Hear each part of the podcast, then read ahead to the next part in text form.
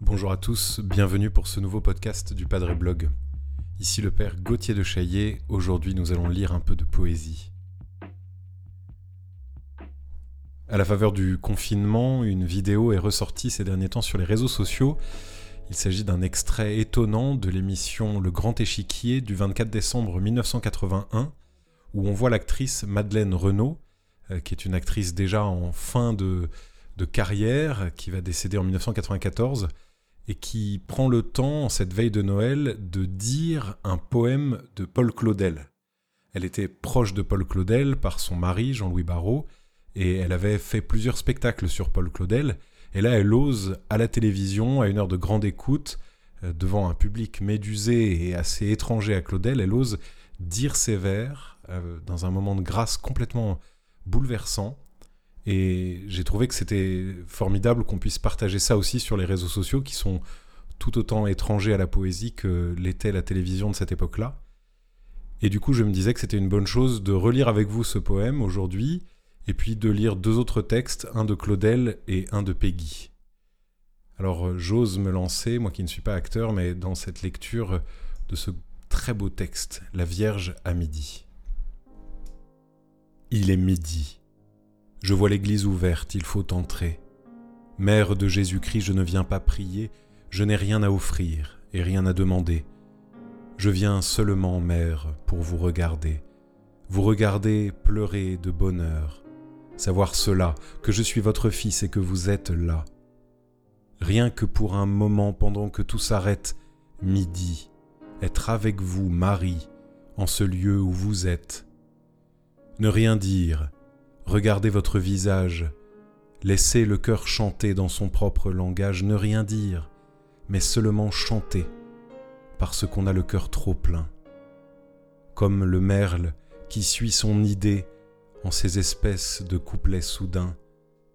Parce que vous êtes belle, parce que vous êtes immaculée, la femme dans la grâce enfin restituée, la créature dans son honneur premier et dans son épanouissement final, telle qu'elle est sortie de Dieu au matin de sa splendeur originale, intacte, ineffablement parce que vous êtes la mère de Jésus-Christ, qui est la vérité entre vos bras, et la seule espérance et le seul fruit.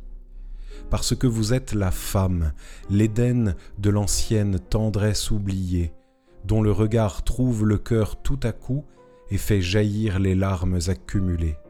Parce que vous m'avez sauvé, parce que vous avez sauvé la France, parce qu'elle aussi, comme moi, pour vous fut cette chose à laquelle on pense, parce qu'à l'heure où tout craquait, c'est alors que vous êtes intervenu parce que vous avez sauvé la France, une fois de plus, parce qu'il est midi, parce que nous sommes en ce jour d'aujourd'hui, parce que vous êtes là pour toujours, simplement que vous êtes Marie, simplement parce que vous existez, Mère de Jésus-Christ, soyez remerciée.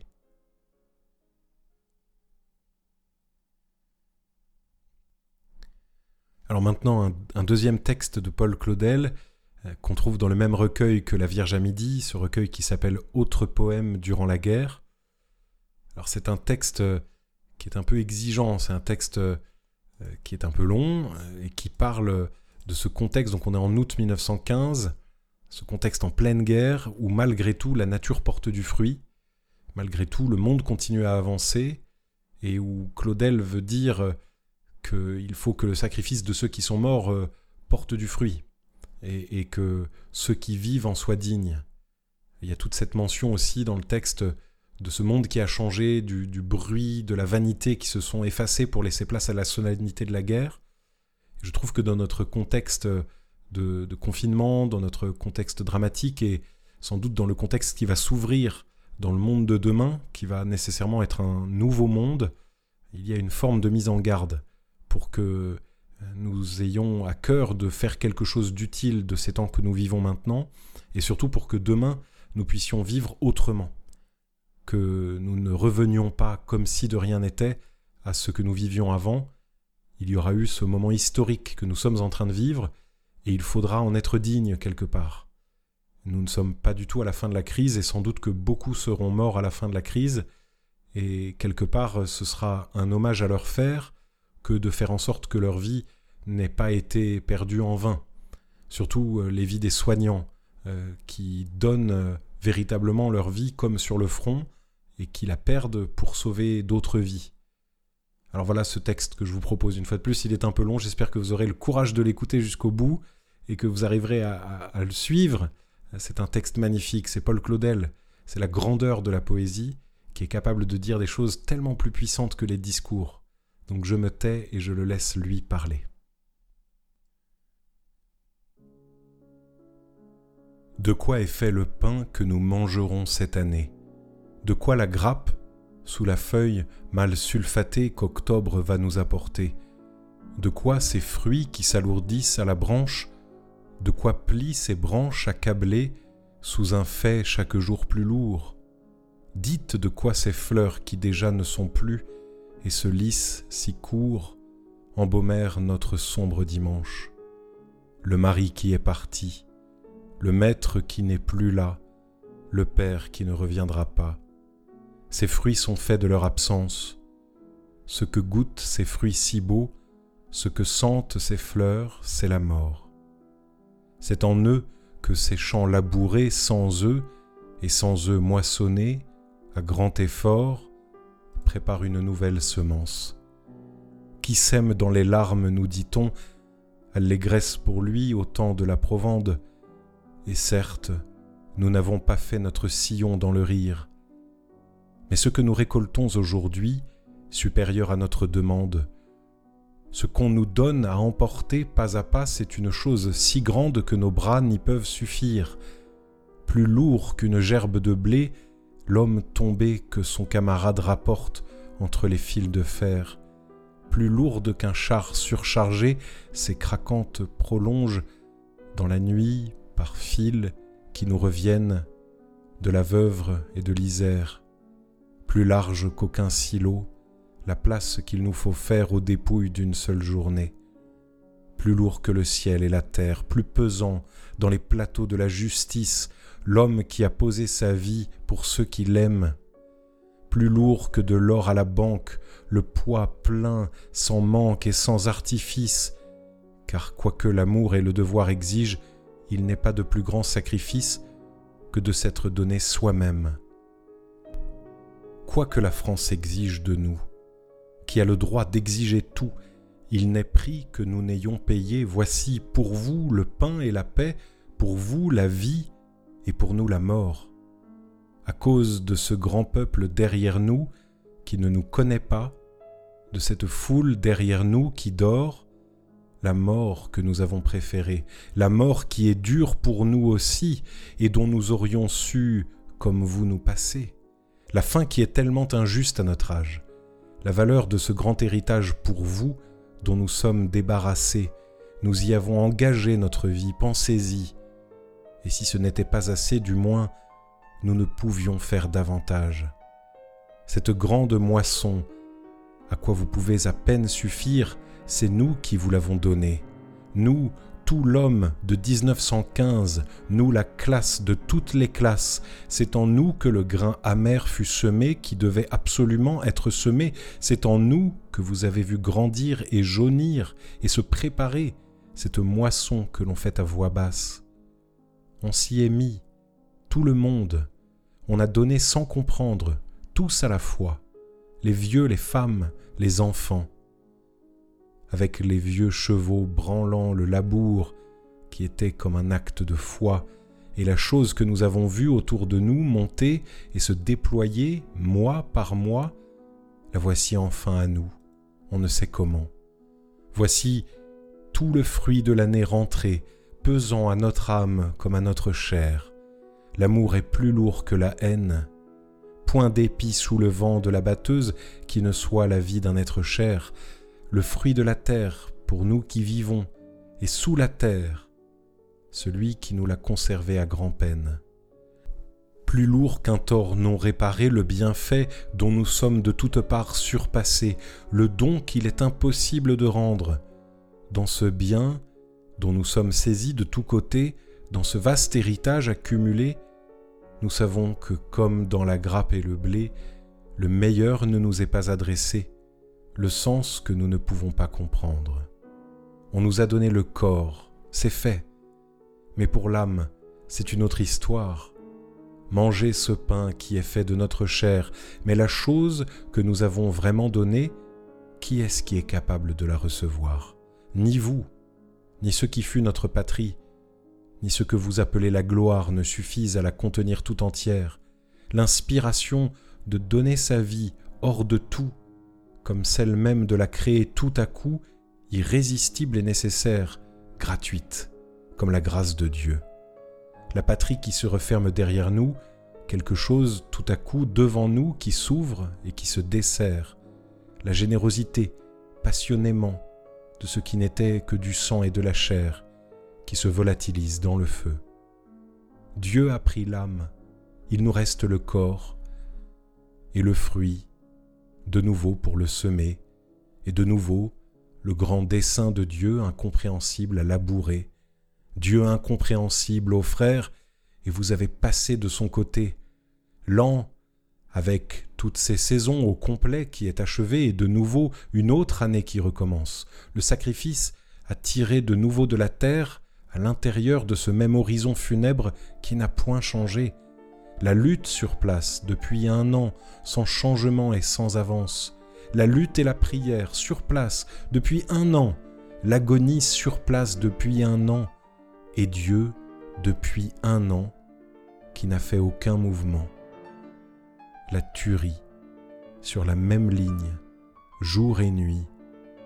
L'herbe verte qui est devenue le grain et point d'autre espérance pour demain que cette poignée de froment. Point d'autre prise sur Dieu que ces corps entre nos mains comme de l'or de nos pères et de nos enfants, silencieux comme lui. L'ensemencement demain, mais aujourd'hui la moisson, sac à sac, dans le grenier de notre maison, toute chose transformée en sa valeur. Demain, ce que nous allons semer et racheter avec, mais aujourd'hui la possession, aujourd'hui tous ces morts pour sauver la France, échapper à toute autre vocation que celle-là qui fut la leur. Le placement, plus tard, mais aujourd'hui le capital intègre qui est entre nos mains, l'amour qui ne nous sera pas ôté, les morts qui ne nous seront pas ôtés, tout ce grand bien, quoi qu'il arrive, qui nous est accru, et qui de nous déjà n'est plus distinct, la douleur qui est pour aujourd'hui, l'espérance qui est pour demain, le fruit qui est pour l'éternité. Si nos frères n'étaient pas morts, et comment aurions-nous recueilli ce vaste héritage? Comment les tiendrions-nous tout entiers? Tout ce à quoi nos bras humains ont droit, l'âme est à Dieu, le corps et pas davantage, le corps mort, mais qui va ressusciter tout à l'heure, la lourde croix de nos frères sur nous, à la mesure de la nôtre, comme un gage de leur visage tout à l'heure et de leur baiser. Si nos frères n'étaient pas morts, comment aurions-nous su ce qu'il y avait dans notre cœur? Comment ces eaux auraient-elles jailli Comment aurions-nous fait cette trouvaille en nous, ce point vital que nous appelons la douleur La vérité, enfin, au fond de nous, ces amères eaux en nous, pour tout purifier, qui ne sont point seulement des pleurs, mais la source même de la vie. Si nos frères n'avaient pas été fauchés, comment aurions-nous fait pour être jamais aussi seuls? Rien que notre regard n'embrasse. La plaine rase, à perte de vue, tout est fini, et ça et là un troupeau de moutons dans les éteules. Si la moisson tout entière n'avait pas été fauchée et mise en meule, comment Dieu tiendrait-il tant de place? Ce n'est plus seulement au-dessus des champs maintenant que le ciel en triomphe avec tous ses peuples est déployé, les villes aussi, chaque soir, comme une ouvrière économe, comme une veuve qui baisse sa lampe pour prier, voit par bout entre les maisons quelque chose de nouveau là-haut, ces lumières fidèlement là-haut, avec lesquelles il fait si bon de pleurer et de veiller, quand tout où nous sommes est noir. Fini le tintamarre des réclames lumineuses et la pétarade commerciale qui nous poursuit jusqu'au fond des parcs. Fini le coup de poing dans les yeux d'affreux théâtres qui s'allument et la morne fascination des lampes à arc. Fini les coupoles et les cylindres des halles à exposition d'où un feu pourpre ouvert s'irradie et la boue même sous nos pieds qui luit comme de l'or et de l'acajou, seule brille éternellement au-dessus de nos petites lampes laïques au ras du sol, surmontées de chastes abat-jours, ces étoiles qu'on voulait éteindre. Paris séparé par le milieu dans la nuit comme une chose ouverte, préparé à ce fleuve qui lui arrive, un port sans anneaux, assez mûr pour le commerce, Paris depuis un an dans le serment de cœur et dans la pénitence de Ninive, une ville derrière ces longs monuments qui retient son souffle et qu'on dirait attentive à ces eaux uniquement qui la traversent. Du moins il n'y a plus la lumière de l'homme sur nous pour nous éblouir.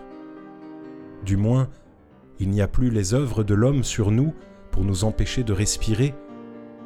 Vous étiez tout de même trop peu, au Père des moissons, modulateur, vaste souffle suave et fort qui conduisait toutes choses ensemble à sa maturité.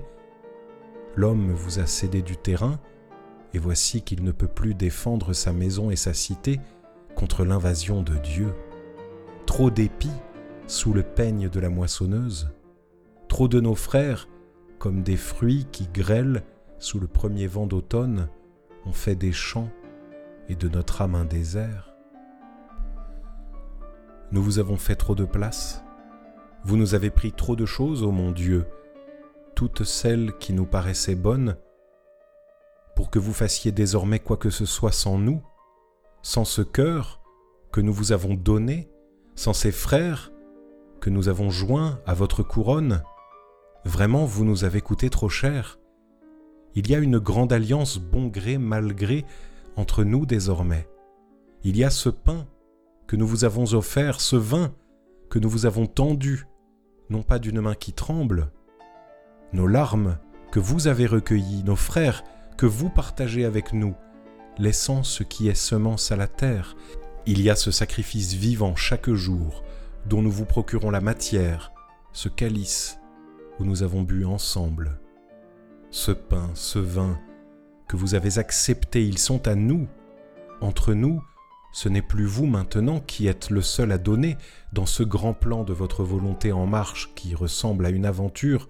Nous avons pris personnellement intérêt. C'est nous-mêmes qui sommes engagés. Nous avons fait masse de notre avoir avec vous. C'est en vous que nous avons tout capitalisé. Nous sommes du côté sûr. Puisqu'on nous a arraché le cœur, profitons-en. Que craindre? Et quel risque avons-nous encore à courir? La terre est nue et notre compte est net. Nous n'avons plus rien à donner. Nous n'avons plus d'autres mots à vous dire. Non pas dans ce qu'on appelle résignation, mais dans la véhémence, comme la fin de notre désir, sinon que votre volonté soit faite. Nous avons, comme nos frères, une manière aussi pour nous de vous donner notre âme et notre corps. Mais il y a quelque chose de plus lourd à supporter que le poids pour un arbre de ses fruits, le poids pour une mère sur elle de tous ses fils qui sont morts, plus redoutable que votre bras quand il frappe, pourvu qu'on sache ce qu'il fait alors qu'il frappe le plus fort. Et c'est votre immobilité, ce lien dont vous êtes liés et qu'il nous faut user avec la prière, cette paix autour de nous qui est grande, cette paix autour de nous qui est grande et dont nous pouvons dire qu'elle est très amère, ce silence dont vous vous taisez, ce sommeil dont nous vous voyons dormir, qui êtes notre Père. Assis parmi nos champs moissonnés, dans le fruit et la désolation de toute la terre, sous ses branches chargées de fruits qui pendent.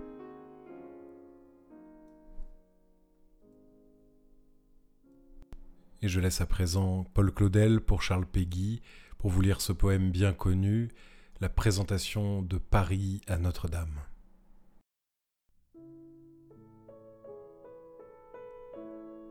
Étoile de la mer, voici la lourde nef où nous ramons tout nus sous vos commandements.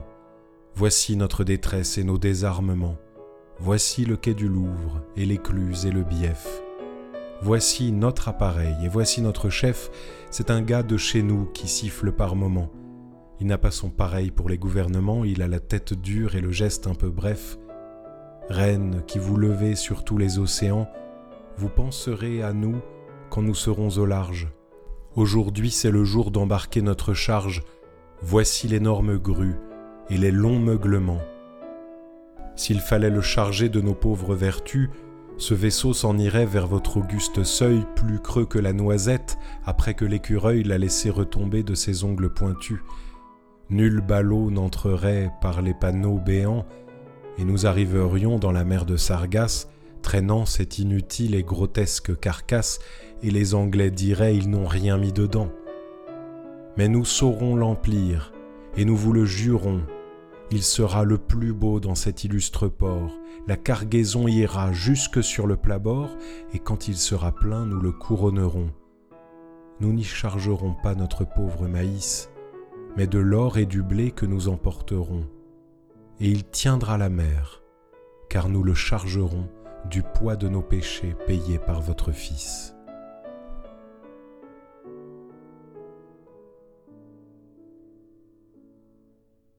Donc c'est un texte qui présente euh, Paris, qui présente tous les hommes, tous ceux qui se tournent vers la Vierge Marie en, en lui disant que nous savons quoi lui devoir, c'est-à-dire euh, son oui qui a permis la venue de son Fils, qui a permis le salut, et qui permet que nous nous sentions dignes face à elle, parce que nous savons que nous sommes sauvés. Le risque dans la foi catholique, ce serait d'avoir la Vierge Marie tellement haut que nous nous sentirions écrasés, mais la miséricorde de Dieu fait que nous sommes relevés par la beauté de celle qui tourne son regard vers nous. C'est le sens de ce texte et c'est aussi toujours le sens de notre foi d'essayer de se montrer digne, d'essayer d'être valeureux parce que notre vie a une telle valeur aux yeux de Dieu. Alors en ces temps d'effort, en ces temps de privation, en ces temps particuliers de combat, eh bien, euh, vivons un peu d'élévation de l'âme, profitons de ces temps que nous avons face à nous pour euh, élever nos cœurs, pour euh, vivre des choses qui ont du sens, et prions les uns pour les autres pour que dans le monde d'après, nous puissions grandir en sainteté. Merci d'avoir écouté ce podcast pas comme les autres.